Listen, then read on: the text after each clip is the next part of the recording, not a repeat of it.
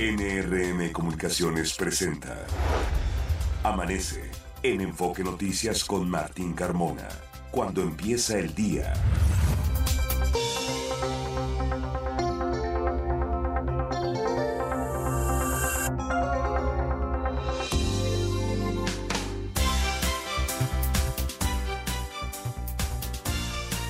Hola, ¿qué tal? Muy buenos días, me da mucho gusto saludarlo. Ya son las 6 de la mañana con dos minutos de este martes 21 de noviembre. Les saludo, soy Martín Carmona y a nombre de todo el equipo que hace posible Amanece en Enfoque Noticias, le doy la más cordial bienvenida y le agradezco la sintonía a través de Radio Mila M, Estéreo 100 FM y en enfoquenoticias.com mx Usted puede ahí escucharnos y ampliar los contenidos de la información de todo lo que le estaremos dando a conocer en los próximos minutos. Es el día 325. Restan 40 días, 40 días para que se termine este venturoso y a la vez exitoso 2023 y estamos en la semana número 47.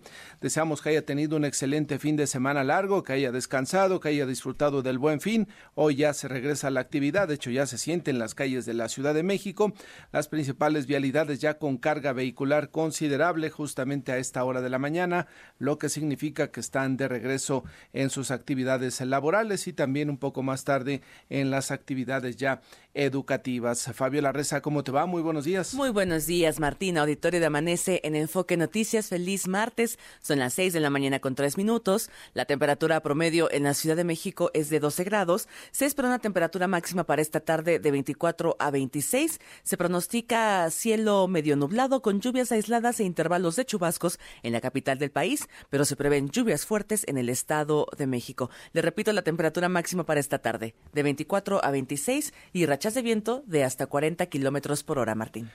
es decir, un poco más eh, calorcito justamente en estas eh, tardes de noviembre y esta mañana pues no se siente tan fresca como en anteriores mañanas hemos tenido.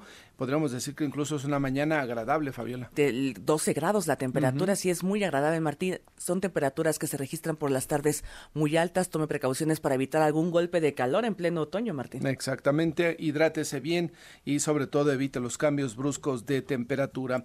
Vamos a este resumen de noticias que hemos preparado en esta mañana de martes y comenzamos informándole que se registró un enfrentamiento allá en la ciudad de Cuernavaca, Morelos, entre policías municipales y presuntos integrantes del crimen organizado, con un saldo de nueve personas muertas, dos de ellos uniformados. El alcalde José Luis Uriostegui señaló que en la balacera no hubo apoyo de la Comisión Estatal de Seguridad ni, ni, de la Guardia Nacional. Quizá haya diferencias políticas entre ellos y de ahí que se haya extendido la instrucción o por lo menos la ignorancia para apoyar a la policía de Morelos, de perdón, de la ciudad de Cuernavaca, esto allá en el estado de Morelos. Escuchemos lo que dice el alcalde. No hubo apoyo de ninguna otra corporación como señalé hace rato, estos eventos tuvieron una dinámica muy ágil y en un promedio de 20 minutos había concluido todo. Cuando llegaron ya todo había terminado y únicamente buscaban resguardar zona o apoyar, pero no participaron de los eventos principales. Y es que la ciudad de Cuernavaca no está eh, de manera eh, conjunta o no trabaja de manera conjunta con el mando coordinado estatal, es decir, ellos están por su cuenta. Y si usted se pregunta dónde está el gobernador de Morelos, ¿no? El señor Cuauhtémoc Blanco, bueno, pues el domingo estuvo jugando fútbol aquí en el Estadio Azteca en un partido de leyendas del América contra leyendas de las Chivas en el Estadio Azteca, así es que pues el gobernador de ese estado, y tristemente de ese eh, gran estado de Morelos que ha pasado pues en momentos y que sigue viviendo elevados niveles de inseguridad pública, mala situación económica, mala situación social, bueno, pues el gobernador preocupado haciendo lo que sabe, ¿no? Que es jugar fútbol, ahí se hubiera quedado en lugar de intentar gobernar una entidad. Luego de su renuncia al PRI, el alcalde con licencia de Coajimalpa, Adrián Rubalcaba, buscará que diputados locales que simpatizan con él ratifiquen a la fiscal Ernestina Godoy, por lo que consideró la traición. Sin embargo, seis de los ocho legisladores priistas reiteraron que votarán en contra. Y por cierto, Ernestina Godoy comparecerá hoy, vía virtual, ante el Congreso de la Ciudad de México como parte del proceso para analizar su ratificación. En el Centro Cultural Roberto Cantoral, la morenista Clara Brugada arrancó su campaña a la jefatura de gobierno arropada por los cuatro aspirantes que participaron en el proceso interno. Presumió unidad respecto a su candidatura. Escuchemos. Y aquí estamos. Estamos unidos, más unidos que nunca. Y esta, este gran movimiento el día de hoy sale fuerte y unido a las calles a conquistar los corazones y la conciencia en esta gran ciudad. En un mensaje a la comunidad universitaria, el nuevo rector de la UNAM, Leonardo Lomelí, reiteró que su prioridad y compromiso al frente de la máxima casa de estudios será la defensa de su autonomía. En entrevista para Enfoque Noticias, Jesús Rodríguez, presidente de la Cámara de Comercio, Servicios y Turismo de la Ciudad de México, se mostró confiado que el buen fin deje una derrama económica superior al 2% respecto a lo que se comercializó en el 2022. Escuchemos.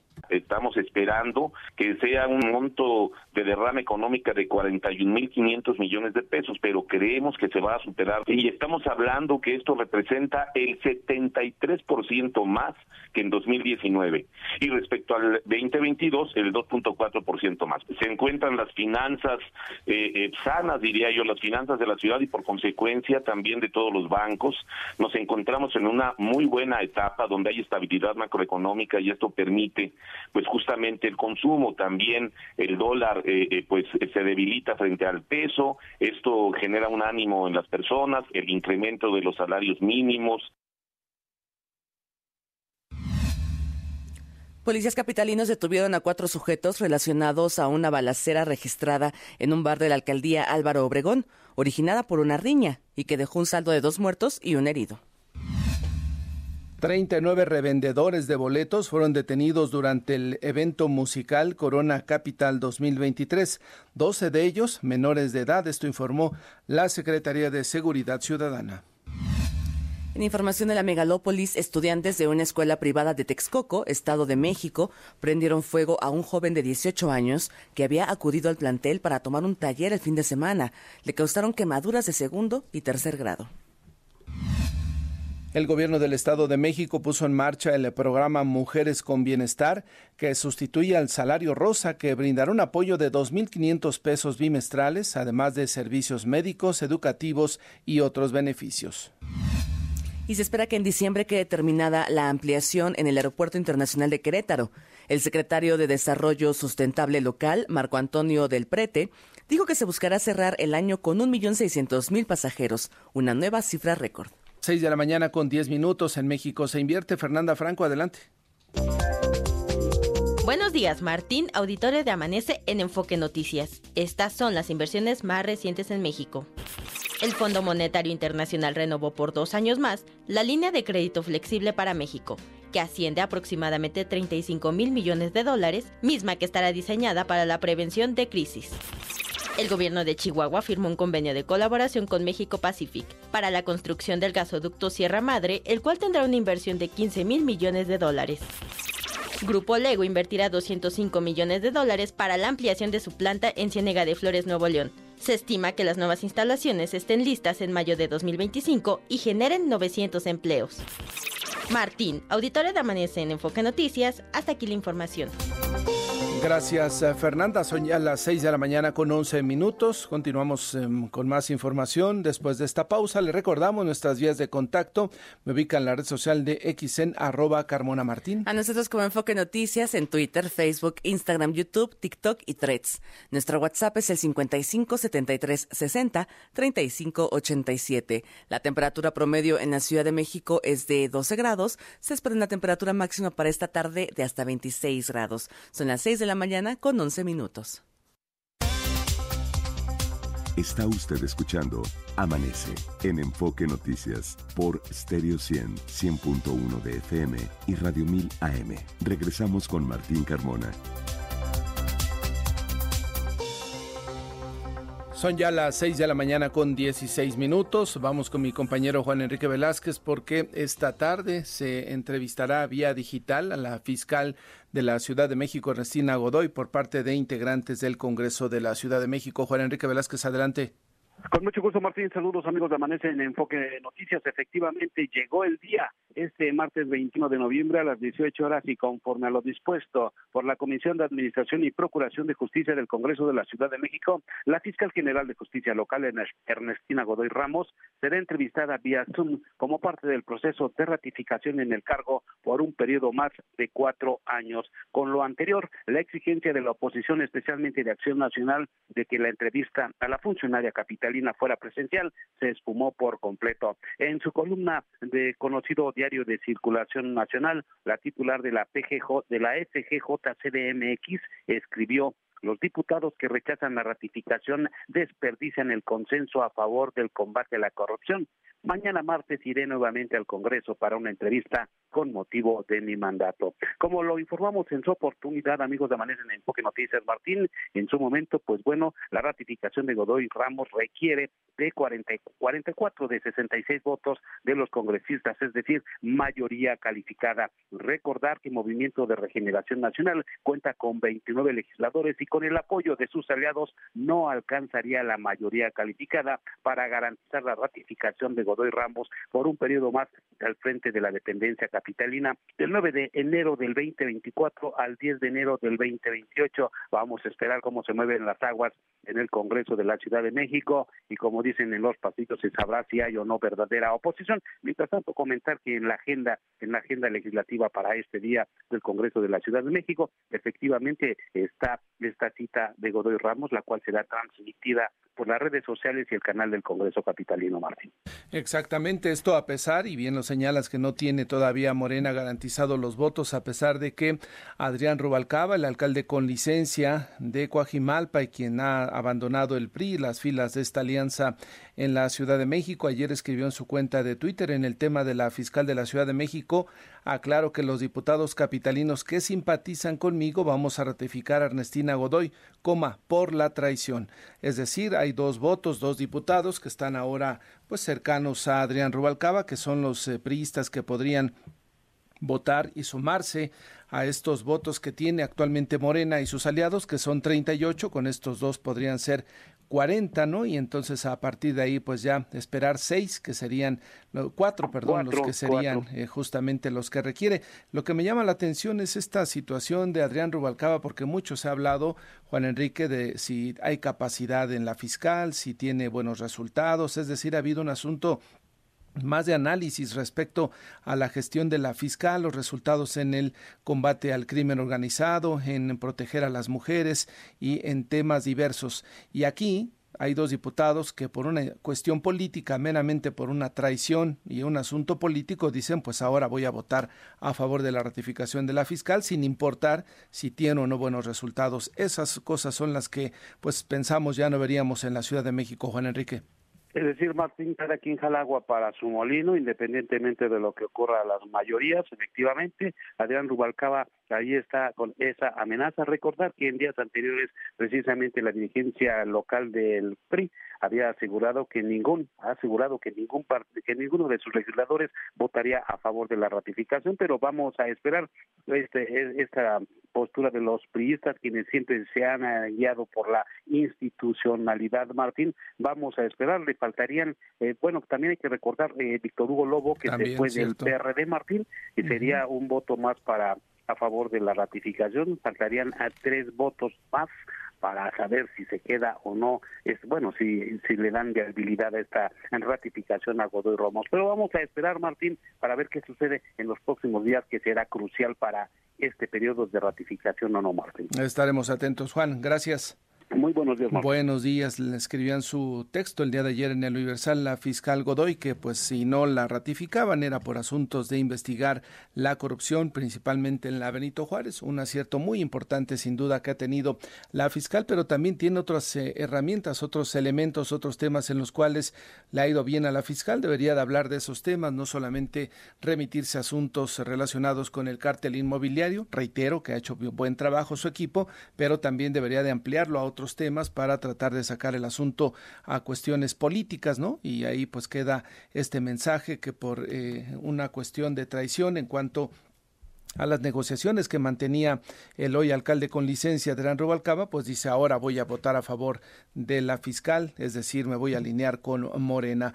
También se lo preguntábamos el día de ayer, comentaba que hasta el momento pues mantiene diálogo con todas las fuerzas políticas, no tiene claro hacia dónde va a dirigir sus destinos políticos. Seis de la mañana con 21 minutos. Gloria Aguilar, estamos contigo. Información del Estado de México. Adelante, buenos días. Gracias, Martín. Muy buenos días. Saludos al auditorio de Enfoque Noticias para comentarles que ante mujeres indígenas de la entidad mexiquense, la gobernadora del Estado de México, Delfina Gómez Álvarez, arrancó el programa Mujeres en Bienestar, que en primera etapa beneficiará a 400.000 mujeres de la entidad en situación de vulnerabilidad. Explicó que este programa está dirigido a mujeres de 18 a 64 años de edad, dando prioridad a madres solteras, indígenas, afrodescendientes, repatriadas y con enfermedades crónico-degenerativas generativas víctimas de algún delito y que vivan en condiciones de alta marginación. La maestra Delfina Gómez puntualizó que más que un programa social, la tarjeta Mujeres con Bienestar es una estrategia de la eh, de la entidad mexiquense que dan las posibilidades a las mujeres para recibir un apoyo económico de 2.500 pesos bimestrales, estudiar cualquier nivel educativo en planteles públicos en modalidad presencial y virtual, capacitarse en cursos de talleres y prácticas que fomenten habilidades eh, útiles en su vida diaria y que este programa ofrecerá servicios para el bienestar animal con asistencia veterinaria para los animales de compañía o de asistencia y proporcionará ayuda para la seguridad social, incluyendo seguros de vida y, en caso de ser necesario, con gastos funerarios. La tarjeta permitirá tener una tarifa preferencial en sistema de transporte público y acceder a servicios de salud como asistencia psicológica, odontológica, visual, nutricional, médica, legal, entre otros. Al respecto, Delfina Gómez señaló lo siguiente. Escuchemos. El programa de Mujeres con Bienestar, pues apoyaremos de manera directa a las mujeres más vulnerables de los 125 municipios del estado y a diferencia del pasado, pues este programa se trata de atender pero sin intermediarios, sin condicionamientos y va a ser y queremos que en un momento dado a través de lo que es este sexenio se dé a través de manera universal. Estamos en ese proceso, que no exista discriminación y yo insisto sin condicionamiento. Y bueno, sería conocer que para acceder a este programa tendrán que ingresar a la página https eh, dos puntos diagonal diagonal mujeres en, con bienestar.gov.mx para poder eh, registrarse y que las mujeres mexiquenses tengan acceso a este programa. Sin embargo, te comento que esta plataforma fue consultada hoy a las 5 de la mañana aproximadamente por una servidora y todavía no se encuentra disponible. El día de ayer se hablaba de que se encontraba colapsada y pues vamos a ver cómo sigue funcionando este registro para las mujeres con bienestar que prácticamente viene a, a sustituir lo que en el gobierno de del Mazo era el salario rosa. Hasta aquí mi reporte por el momento, Martín. Estamos atentos entonces, eh, Gloria. Eh, quizá una vez eh, que ya ha pasado esta noche, ya pueda estar funcionando esa página para que se registren todas las mujeres mexiquenses que puedan acceder a este programa. Claro que sí, estamos pendientes. Gracias y buenos días. Son ya las seis de la mañana con 24 minutos. Más información metropolitana. Noemí Cruz, adelante. Buenos días. Martín, auditorio de Amanece en Enfoque Noticias. Buenos días. En Eucalpan, Estado de México, vecinos del fraccionamiento Rinconada de San Mateo solicitaron a la alcaldesa Angélica Moya que les ayude para detener el cierre indebido de calles por parte de colonos, ya que no permiten el libre tránsito afectando la movilidad de la zona. El gobierno municipal de Naucalpan informó a través de sus redes sociales sobre una alerta falsa en la que se informaba sobre la supuesta distribución de golosinas con metanfetaminas afuera de los planteles educativos. Exhortó a la población a informarse en los canales oficiales. Una mujer de la tercera edad fue atropellada por un microbús en la alcaldía Álvaro Obregón. Los pasajeros del transporte público evitaron que el chofer se diera la fuga hasta que elementos de la Secretaría de Seguridad Ciudadana y Servicios de Emergencia arribaron al lugar. Un joven de aproximadamente 23 años falleció luego de ser atropellado por un tren en Ecatepec. El conductor detuvo la máquina y reportó el accidente a servicios de emergencia, los cuales trasladaron al accidentado al hospital, donde horas después falleció. La presidenta del DIF en Ecatepec informó que fueron recuperadas 223 piezas arqueológicas que han sido halladas en el municipio y sustraídos por gobiernos anteriores, quienes los distribuían a diferentes dependencias e instituciones educativas. Martín, hasta aquí el enfoque metropolitano. Las finanzas con Martín Carmona. Y en estos momentos, cuando ha terminado el buen fin y sobre todo si usted estaba buscando alguna oportunidad para adquirir un crédito hipotecario en estos eh, periodos de ofertas, bueno, pues no necesariamente hay que esperarse. El Infonavit nos informa que en cualquier momento del año y en el momento que usted lo decida, en el momento que usted cumpla con los requisitos, puede obtener un crédito con una tasa de interés sumamente atractiva que podría ser del 3.09% hasta el 10.45%. Son las tasas más bajas del mercado hipotecario en el país, es lo que nos ofrece el Infonavit.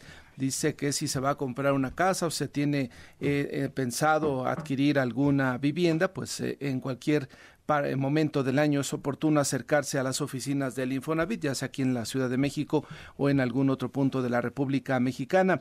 Las ventajas que se tienen justamente para adquirir un crédito hipotecario con el Infonavit es que es el más bajo, pues eh, la tasa de interés promedio para las hipotecas es de 11.28% para las hipotecas bancarias, mientras que el promedio para el Infonavit es de 8.23%. A diferencia de un crédito hipotecario bancario, no necesitan dar un enganche y de forma individual pueden obtener un crédito de hasta dos millones quinientos noventa y cinco mil pesos. Se puede además juntar el crédito con otra persona sin necesidad de que estén casados y obtener un financiamiento de hasta cuatro millones seiscientos setenta y un mil pesos. Las aportaciones que realice el empleador se abonarán directamente al capital de la deuda, por lo que terminarán terminarán de pagar mucho más rápido. Más información en la página del Infonavit, ahí se puede obtener mucho más detalle. Es sumamente atractivo la tasa de interés que ofrece en todos los eh, periodos del año, según lo que informa este instituto. Los deportes con Javier Trejo Garay. Hola Javier, ¿cómo te va? Buenos días. ¿Qué tal? ¿Cómo estás, mi querido Martín? Hola Fabi, buenos días. Muy buenos días, Javi. Vámonos con lo relevante y muy relevante de la información deportiva, porque hoy, hoy México se está jugando su boleto para el pase directo para la Copa América del 2024. Martín, amigos de Foque Noticias, necesita ganar ahora por diferencia de tres goles a la selección de Honduras Honduras llegó desde el sábado pasado, igual que la selección mexicana de fútbol. Lo que ocurrió solamente fue que el sábado se fue directamente a, Cuernavaca, Morelos. Ahí está concentrada esta selección de Honduras y hoy se presenta entonces en la eh, cancha del Estadio Azteca, justo para intentar redondear la buena actuación que tuvo el, pasado viernes, llevarse la victoria y también llegar directamente a la Copa América. Es un tema importante, Martín, porque pues México, si viste ese partido, ayer lo comentábamos, fue inoperante. Qué, qué ironías, ¿no? Tuviste buenas, buenas exhibiciones contra Gales, contra Ghana, contra, Ghana, contra eh, Alemania, y resulta que se presenta Honduras, lo digo con mucho respeto, y acabas perdiendo 2 por 0. Ha sido el dolor de cabeza de la selección mexicana, este equipo hondureño desde hace varios, varios años. Recordábamos aquella época cuando se plantaba cara de parte de la selección mexicana, con mucho carácter, con mucha fuerza, se lograron buenos resultados, pero hoy esta selección algo le falta, Javier, no termina de cuajar, no termina de caminar, y creo que fue de los eh, de los momentos claves, o es uno de los momentos claves para el Jimmy sí, sí. Lozano. Si no logra sacar este partido de hoy, pues será una mancha muy, muy, muy fuerte para él en el futuro, eh, ¿no? Se esperaba que pudiera llegar al próximo mundial. Yo no sé si con estos resultados se pueda seguir eh, pensando en eso. Él sabe, hasta lo ha comentado, que sabe que sus resultados dependen para llegar al mundial de 2026. Pero primero, lo primero, ¿no? Y hay partidos en, medio, como estos, que ya son eh, de carácter oficial, son partidos importantes. Estos no son moleros, como alguna vez los calificó el Tuca Ferretti. Eh, y estos partidos, por lo mismo, se tienen que jugar de una manera diferente. Por eso también se juega en la cancha del Estadio Azteca y no se va a disputar en una cancha de los Estados Unidos. Eh, también, Martín, comentar que, ahora que lo mencionabas, tú recordarás que de las veces que México participó en la Copa América fue por invitación directa. Ahora ya no hay una invitación directa, hay una eliminatoria y México tiene que pasar por, por esta. De hecho, si México quedara eliminado de esta, en esta etapa, no vamos, no quedaría el todo eliminado, sino que tendría que jugar un repechaje. Ojo que también es importante considerarlo, Martín, creo que todo el mundo sabe hoy, tú, eh, Jimmy Lozano, eh, nosotros, vosotros lo sabéis, que Honduras va a venir a cuidar esa ventaja. va a venir a jugar de una manera, me parece, más conservadora, va a buscar por ahí algún contragolpe para incrementar la ventaja en un descuido del equipo de Jimmy Lozano. Lo sabe también el Jimmy Lozano, así que con todos estos antecedentes tendrá que buscar eh, la mejor manera para tratar de ganar al conjunto de Honduras.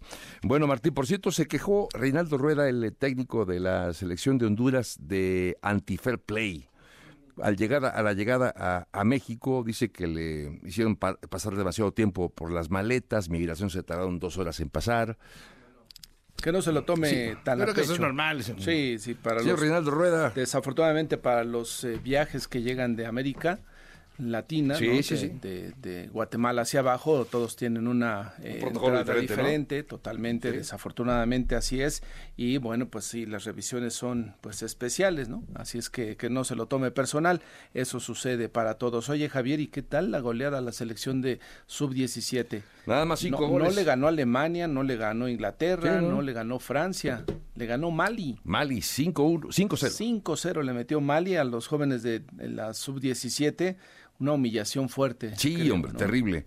Eh, sí, porque acabas pasando de milagro porque le goleó a Nueva Zelanda 4 por 0 y con eso le alcanzó a México con combinación de resultados, obviamente, porque ya no fue solamente los goles que anotó México, aunque la diferencia de goles en esa anotación ante el equipo de Nueva Zelanda le valió para pasar detrás de Alemania a la siguiente ronda. Pero pasas a la siguiente ronda y te vas rapidito porque acabas perdiendo ante el equipo de Mali con pizarra de 5 por 0. 5 por 0 es la, eh, la pizarra con la cual el equipo eh, mexicano pierde ante la selección de Mali. Escandaloso. Y, llama la atención porque es un equipo africano donde no se habla de gran fútbol, no se caracteriza Mali por ser una potencia futbolística y que a esa edad formativa te haya pasado por encima, quiere decir que algo están haciendo bien ellos con los jóvenes y acá en México, como sucede en los últimos años, no se está haciendo no se están haciendo las cosas correctas, Javier. Totalmente de acuerdo contigo, Martín. Hoy, por cierto, también hay un duelo muy interesante, el de la selección eh, de Brasil contra la selección de Argentina, en la cancha del Estadio Maracaná. Ahí se va a jugar en Río de Janeiro este partido. Eh, Argentina viene de perder, y Brasil, también. y Brasil también contra Colombia. De, de perdedores, ¿no? De perdedores. ¿Quiénes son los perdedores? Argentina y Brasil. Sí, exacto. Vienen de perder ambos. Y los dos necesitan, imagínate cualquiera de los dos acumule una segunda derrota consecutiva que pierda otro partido Argentina o que pierda otro partido Brasil, sería escandaloso. Va a ser escandaloso. Y un empate también me parece que podría ser una de las opciones que muy posiblemente acabe presentándose, Martín. Totalmente. Y, quizá mm, a partir de ahí se definan muchas cosas con los técnicos. De hecho, en España y en Brasil se sigue hablando que Ancelotti ya estaría incluso arreglado y hasta firmado con Brasil. Con la selección de Brasil, Porque nada más no ven el futuro actualmente con el técnico que tiene. De acuerdo contigo, Martín. Más adelante platicamos de la NFL, cómo terminó el cierre de la semana número 11. Se reeditó el Super Bowl 57, Kansas City contra Filadelfia. Platicamos de esto y más aquí en ganó? Noticias. Ganó Filadelfia, 21 a 17. Se cobró revancha del Super Bowl. No es lo mismo porque pues, es ganar en un Super Bowl que perder en un partido de temporada regular, pero bueno, eh, digamos que además fue a ganarle a casa, eh, a su casa el equipo. ¿Quién lo iba a decir? Y, ya nos contarás también cómo quedó la final de las mujeres, ¿no? Sí. Ya está definida la final del torneo femenil, Javier. Sí, sí, sí. Ya están las Tigres y está el América también. Estaremos atentos. Gracias y buenos días. Son ya las 6 de la mañana con 35 minutos. Vamos a saludar en la vía telefónica a Sebastián Ramírez, dirigente de Morena aquí en la Ciudad de México. ¿Cómo está, Sebastián? Muy buenos días. Muy buenos días, Martín. Muy buenos días a todo tu auditorio. Gracias por estar esta mañana. Ayer formalmente Clara Brugada, la candidata de Morena a la Ciudad de México, arrancó su precampaña, sus actividades, eh, además con los que participaron en el proceso, en un eh, mensaje de unidad, Sebastián. Sí, fue yo creo un, un evento muy relevante porque pues anuncia que ya sale la ciudad, estuvo acompañada por eh, dirigentes, activistas, artistas de la ciudad, eh, con un mensaje de salir a convencer, de tocar corazones. Clara es una mujer con mucha experiencia, tiene un liderazgo a nivel internacional en materia de urbanismo social, ha sido parte de nuestro movimiento y creo que creo que será una propuesta muy interesante para la, para la ciudad. Además es honesta, y es lo más importante. Destaca que va por el Congreso para mantener la mayoría y por las eh, alcaldías que están en manos de la oposición. Esa fractura que se registra, Sebastián, en, el Frente eh, por México, integrado por PAN, PRI y PRD, será aprovechado por Morena. Eh, el trabajo que han hecho ustedes podría permear para que se cuelen en esa alcaldía, Sebastián. Pues mira, Martín, aquí aplica lo que estamos viendo en el PRIAN es que cuando en el Lampa no se reparte bien el botín, hay motín. Entonces, eh, pues lo que estamos viendo es que hay un jaloneo terrible por las candidaturas, hay imposiciones, eh, y pues como en el caso de Coajimalpa o de Víctor Hugo Lobo hace unos unas semanas, pues la coalición del PRIAN se está rompiendo. Entonces, Creo que eso es una oportunidad sin duda, pero lo más relevante es que nosotros salgamos a convencer gente, que nosotros eh, toquemos corazones, que vayamos, visitemos a la gente casa, que llevemos nuestras propuestas y que ahí construyamos una nueva mayoría. Ya. Hablas del tema del botín, de la repartición, pero ustedes abrieron la puerta, ¿no? Hay un tuit ahí o un mensaje en el cual pues abren la puerta a los perredistas y priistas. Eh, no, no, eh, eh, para cualquiera o, da igual si tienen alguna pasado oscuro, Sebastián, el que se puedan sumar a Morena en la Ciudad de México. No, no, no, hay... siempre Habrá selección. nos, nos, reservamos el ah, ya, ya. Eh, es muy importante eso, cuidar el prestigio de Morena, pero claro que pues la ciudadanía, la gente eh, que, que, esté dispuesta a contribuir a la transformación, pues será bienvenida en Morena. Ya, ayer conversábamos con Adrián Rubalcaba, nos decía justamente que ha conversado con diferentes fuerzas políticas, que no tiene definido en el caso concreto de él y de los eh, grupos afines que traiga eh, de la alcaldía Coajimalpa o de otras zonas de la Ciudad de México, ¿tendría recepción ahí en Morena? Mira, nosotros estamos siendo muy respetuosos del, del, proceso de Rubalcaba. Nosotros hemos tenido una relación pues, que primero fue institucional, primero fue desde el gobierno, eh, y pues estamos esperando a que él tome sus definiciones, si él quiere contribuir a la transformación, él ha hecho un buen gobierno en, en nosotros lo podemos reconocer. Eh, adelante, ¿no? Pero queremos ser prudentes porque entendemos que pues también es complicado el, el, proceso en el que en el que él está y, bueno, él, él, ya tomará más adelante sus definiciones. Claro, claro. Sin embargo, hay un guiño ahí que les hace, ¿no? Al decir que dos o tres de los diputados que están con él van a votar a favor de la ratificación de la fiscal de la Ciudad de México. Eso, pues pareciera que manda un mensaje a Morena de decir, bueno, podríamos sentarnos a platicar mucho más en serio, ¿no, Sebastián? Pues yo creo que es un mensaje importante para toda la ciudad. Okay. Porque lo que a nosotros nos tiene muy preocupados es que, pues, eh, Ernestina Godoy, que se atrevió a perseguir la corrupción, ahora pues la quieran extorsionar a algunos diputados negándole su voto, ¿no? Eso es lo que es preocupante para la, para la democracia. Entonces, pues, qué bueno que estos diputados estarían dispuestos y de acuerdo en que no haya impunidad en la Ciudad de México. Correcto. ¿Y en el caso de Víctor Hugo Lobo, ha habido alguna plática, algún acercamiento con él? pues eh, él está también tomando sus definiciones, eh, probablemente al, ahí en el Congreso, que hay compañeros que pueden platicar, pero no de forma formal aún. Ya. Y el caso de la negociación, aprovechando que comentamos sobre la fiscal, eh, ¿crees eh, posible? Ya les faltarían menos votos justamente para poder lograr la ratificación de la fiscal. ¿Sería un punto a favor de la administración incluso de Martí Batres si logra sacar adelante esta ratificación, Sebastián?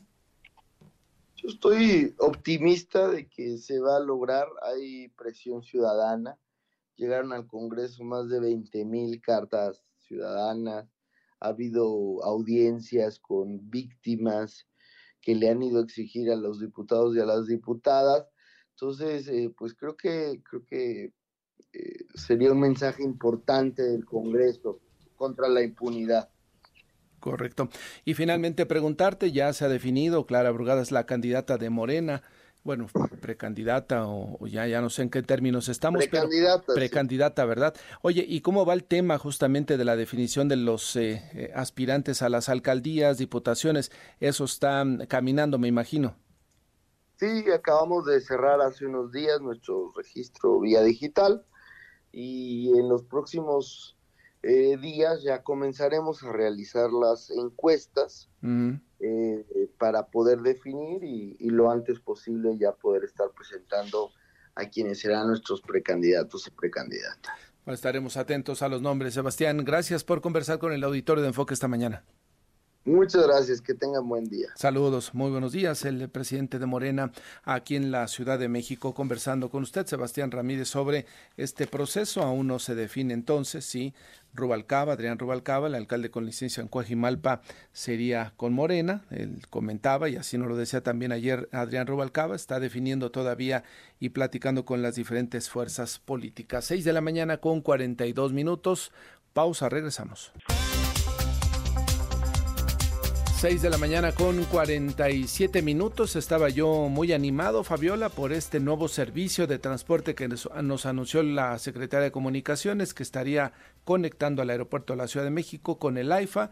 Entraba en vigor el día de hoy. Dije, perfecto, ya hay una forma de comunicarse sin embargo, estoy ya desencantado después de lo que me comentas. Y es que ya precisó la Secretaría de Infraestructura, Comunicaciones y Transportes, Martín, auditorio de Amanece en Enfoque Noticias, que este nuevo servicio de autobuses para trasladar a pasajeros del Aeropuerto Internacional de la Ciudad de México al Aeropuerto Internacional Felipe Ángeles, este nuevo servicio terrestre, pues ya no va a operar a partir de hoy, sino hasta el 1 de diciembre. Ese nuevo comunicado que nos acaban de informar la, dependencia, Martín. Este nuevo servicio de transporte, dice, con eh, eh, conductores capacitados, con camiones de última generación, que tiene proyectado hacer 50 minutos entre el AIFA y el aeropuerto de la Ciudad de México pues no estará disponible hoy, será hasta el primero de diciembre. Hasta el 1 de diciembre. Y en diciembre van a decir, ¿y por qué mejor no lo echamos hasta enero? Nos esperamos hasta enero. En diciembre nadie viaja, las cosas se pueden estar tranquilas. Digo, nivel 4T, ¿no? Te van diciendo una fecha, luego la mueven, la mueven y, y el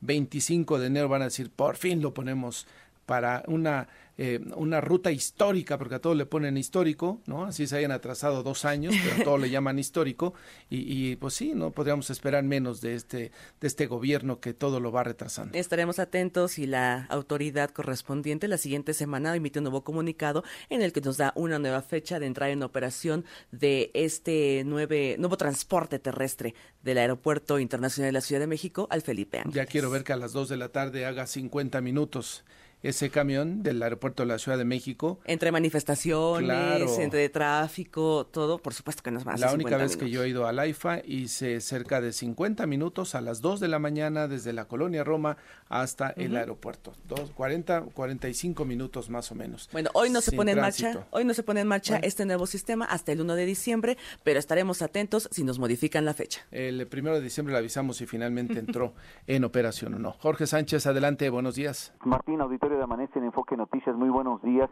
En la capital del país operan al menos 14 grupos de narcomenudistas respaldados por la Unión de Tepito, Cártel de Jalisco Nueva Generación, eh, Cártel Nueva Generación Tepito, Cártel de Tlagua, Los Rodolfos, entre otros. Y ante esto, la Secretaría de Seguridad Ciudadana ha implementado operativos en las 16 alcaldías que permiten en los últimos 15 días la captura de 17 eh, personas, 16 hombres y una mujer, integrantes de estas agrupaciones delictivas. En un periodo de 15 días, los imputados fueron aprendidos por agentes de la Policía de Investigación, adscritos a la Dirección General de Atención y Cumplimiento de Ordenamientos Judiciales y a la Coordinación General de Investigación Territorial en las alcaldías Iztapalapa, Xochimilco, Cuauhtémoc, Azcapotzalco, Venustiano Carranza, Iztacalco, Venustiano Carranza y Gustavo Amadero, así como en el exterior del reclusorio preventivo Varonil Norte y en el interior, así de la penitenciaría de la Ciudad de México. Los ilícitos específicos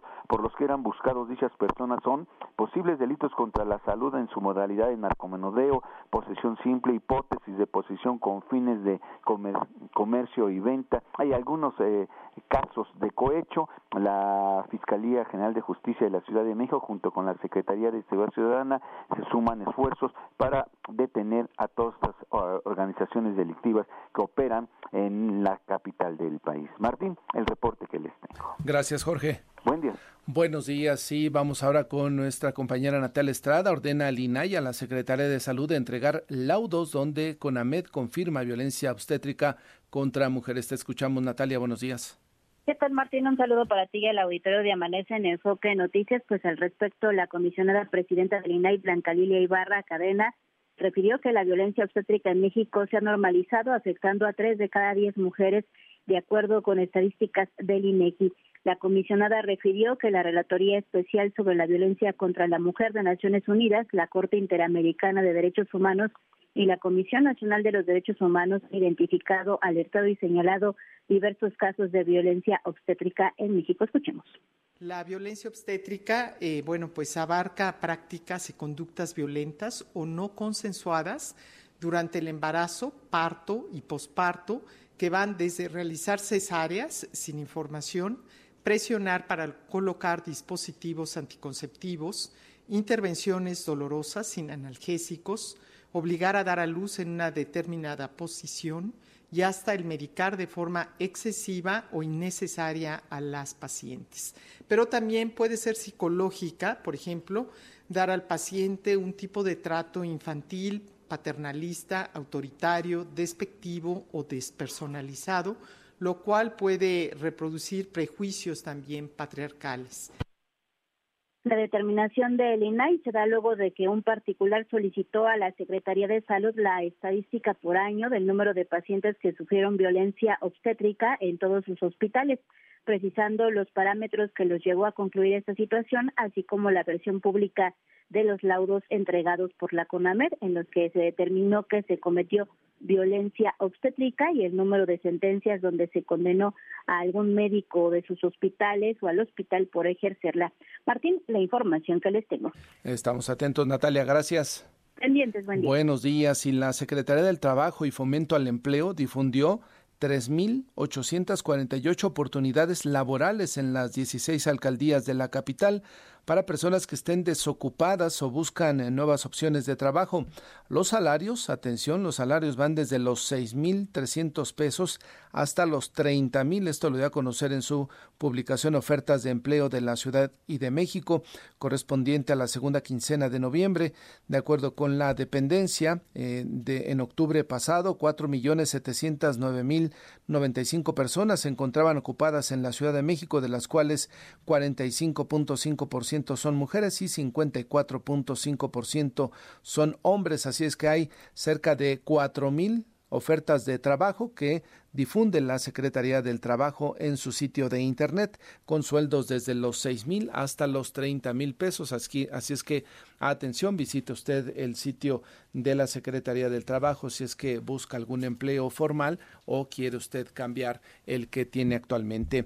Y le comento también que ayer estuvimos a punto de estar en segunda fase de contingencia a las cinco de la tarde del día de ayer en la estación Villa de las Flores, municipio de Coacalco de Berriozábal, Estado de México se alcanzó una concentración de ozono de 158 partes por billón, mientras que en el noreste de la Ciudad de México registró 154, pero no se activó la fase 1 de contingencia ambiental debido a que el índice bajó y para este martes se esperan condiciones atmosféricas favorables para la dispersión del contaminante. Hoy las cosas pintan un poquito mejor, Fabiola, aun cuando veo varios puntos naranja en el Valle de México. Así es, Martín, de acuerdo con la página aire.cdmx.gov.mx, el índice de calidad del aire en la Ciudad de México y la zona conurbada se ubica en malo. El contaminante es de PM10 y el índice es de 105 en la estación Villa de las Flores. Estaremos al pendiente de cómo evoluciona la calidad del aire. Hace mucho calor, no hay muchos vientos y pues la contaminación de los automóviles, de las industrias, todo esto contribuye a la mala calidad y recordemos el incendio que tuvimos la semana pasada, todavía puede haber algunos de estos contaminantes, Martín. Y sobre todo con estas eh, mañanas frías, luego sale el sol, calienta mucho, pues se ve esta clásica nata, ¿no? Tradicional ya de los eh, fines de año en la Ciudad de México, esta nata entre amarilla, entre oscura, que es lo que es justamente son los contaminantes que quedan atrapados en la atmósfera. Y que por la temporada también y la pirotecnia hay que tener mucho cuidado y evitar utilizarla. Martín, también hacemos un llamado a la autoridad correspondiente a seguir revisando las emisiones que emiten los camiones de pasajeros. Me ha tocado ver verdaderas chimeneas ambulantes y, se, y las dejan circular pues como si nada. Sin ningún problema de pasajeros y de carga y los vemos porque estamos justo aquí en la autopista México-Toluca y aquí los vemos cuando pasan con una humareda que pues simplemente preocupa por aquellos niveles de contaminación que hoy, que hoy están pues eh, estaremos pendientes porque hoy están un poco elevados en varias zonas de la Ciudad de México. Ernesto Gloria, estamos contigo adelante, buenos días. Hola Martín, auditorio de Amanece en Enfoque Noticias, muy buenos días a todos. La Cámara de Comercio, Servicios y Turismo de la Ciudad de México dio la bienvenida a la iniciativa que busca regular la operación de plataformas digitales que ofrecen alojamiento temporal. Afirmó que el proyecto cuenta con las bases sólidas y claros objetivos que de aprobarse como está planteada dará certeza jurídica tanto a los oferentes como a los usuarios. El presidente del organismo, José Jesús Rodríguez Cárdenas, señaló que es un buen comienzo para avanzar en este tema. Lo señaló así. Esta institución se colaboró en esta iniciativa y llegamos a encontrar eh, tal vez los temas de mayor importancia que eh, para nosotros significa que, es, que existe efectivamente una regulación de estas plataformas que no desaparezca, que se regularice en dos términos fundamentales que se cumplieron, que es en la seguridad de los eh, usuarios eh, debidamente regulados con los temas de protección civil y prevención. Y esto garantiza una estancia segura, la convivencia armónica y los temas también fiscales en donde tendría que existir pues una regulación que no pusiera en riesgo a la industria hotelera. Martín, el organismo dijo que no pretende pedir la prohibición de las nuevas modalidades de hospedaje, pero manifestó su interés de que se otorgue certeza a todos y equidad a los competidores, ya que afirmó los requisitos para una actividad igual deben ser los mismos para todos. La inversión es sumamente alta, en este momento una desventaja desproporcionada en este sentido. Además del empleo que genera la industria turística, la hotelera, en donde cada hotel contrata un número importante de personas y en un en una eh, venta de espacios de las plataformas que existen de hospedaje, pues ahí no se genera ningún tipo de empleo y genera también una gentrificación muy complicada en distintas zonas de la ciudad, lo cual eh, de alguna manera se está batiendo con esta propuesta. Yo que algunos temas todavía, como el delimitar las áreas de operación de las plataformas, no se definieron en esta, por lo que deberá consolidarse y la propuesta. Martín, el reporte que les tengo. Sí, un asunto que el gobierno de la Ciudad de México ya tiene en el Congreso. La iniciativa se podría aprobar, si no en este periodo, quizá por allá de enero febrero. Ciertamente, pues urge regular esto para bienestar de los que tienen hoteles, de quienes administran hoteles como negocio principal, pero también para aquellas familias que pueden tener un ingreso adicional al momento de poner a la renta un inmueble. Sin duda, Martín, pues están ahí pendientes todavía algunos temas, sobre todo la delimitación en las áreas que sí pueden y no pueden operar, porque señalaban, bueno, pues si hay una oferta turística para los usuarios, bueno, pues es competencia desleal. Correcto. Ernesto, gracias. Buenos días. Buenos días. Son las 6 de la mañana con 59 minutos. Fabiola, ¿terminamos? Y la temperatura promedio en la Ciudad de México es de 13 grados. Y ya viene Mario González con más información. Deseamos que tengan un excelente martes. Muy buenos días.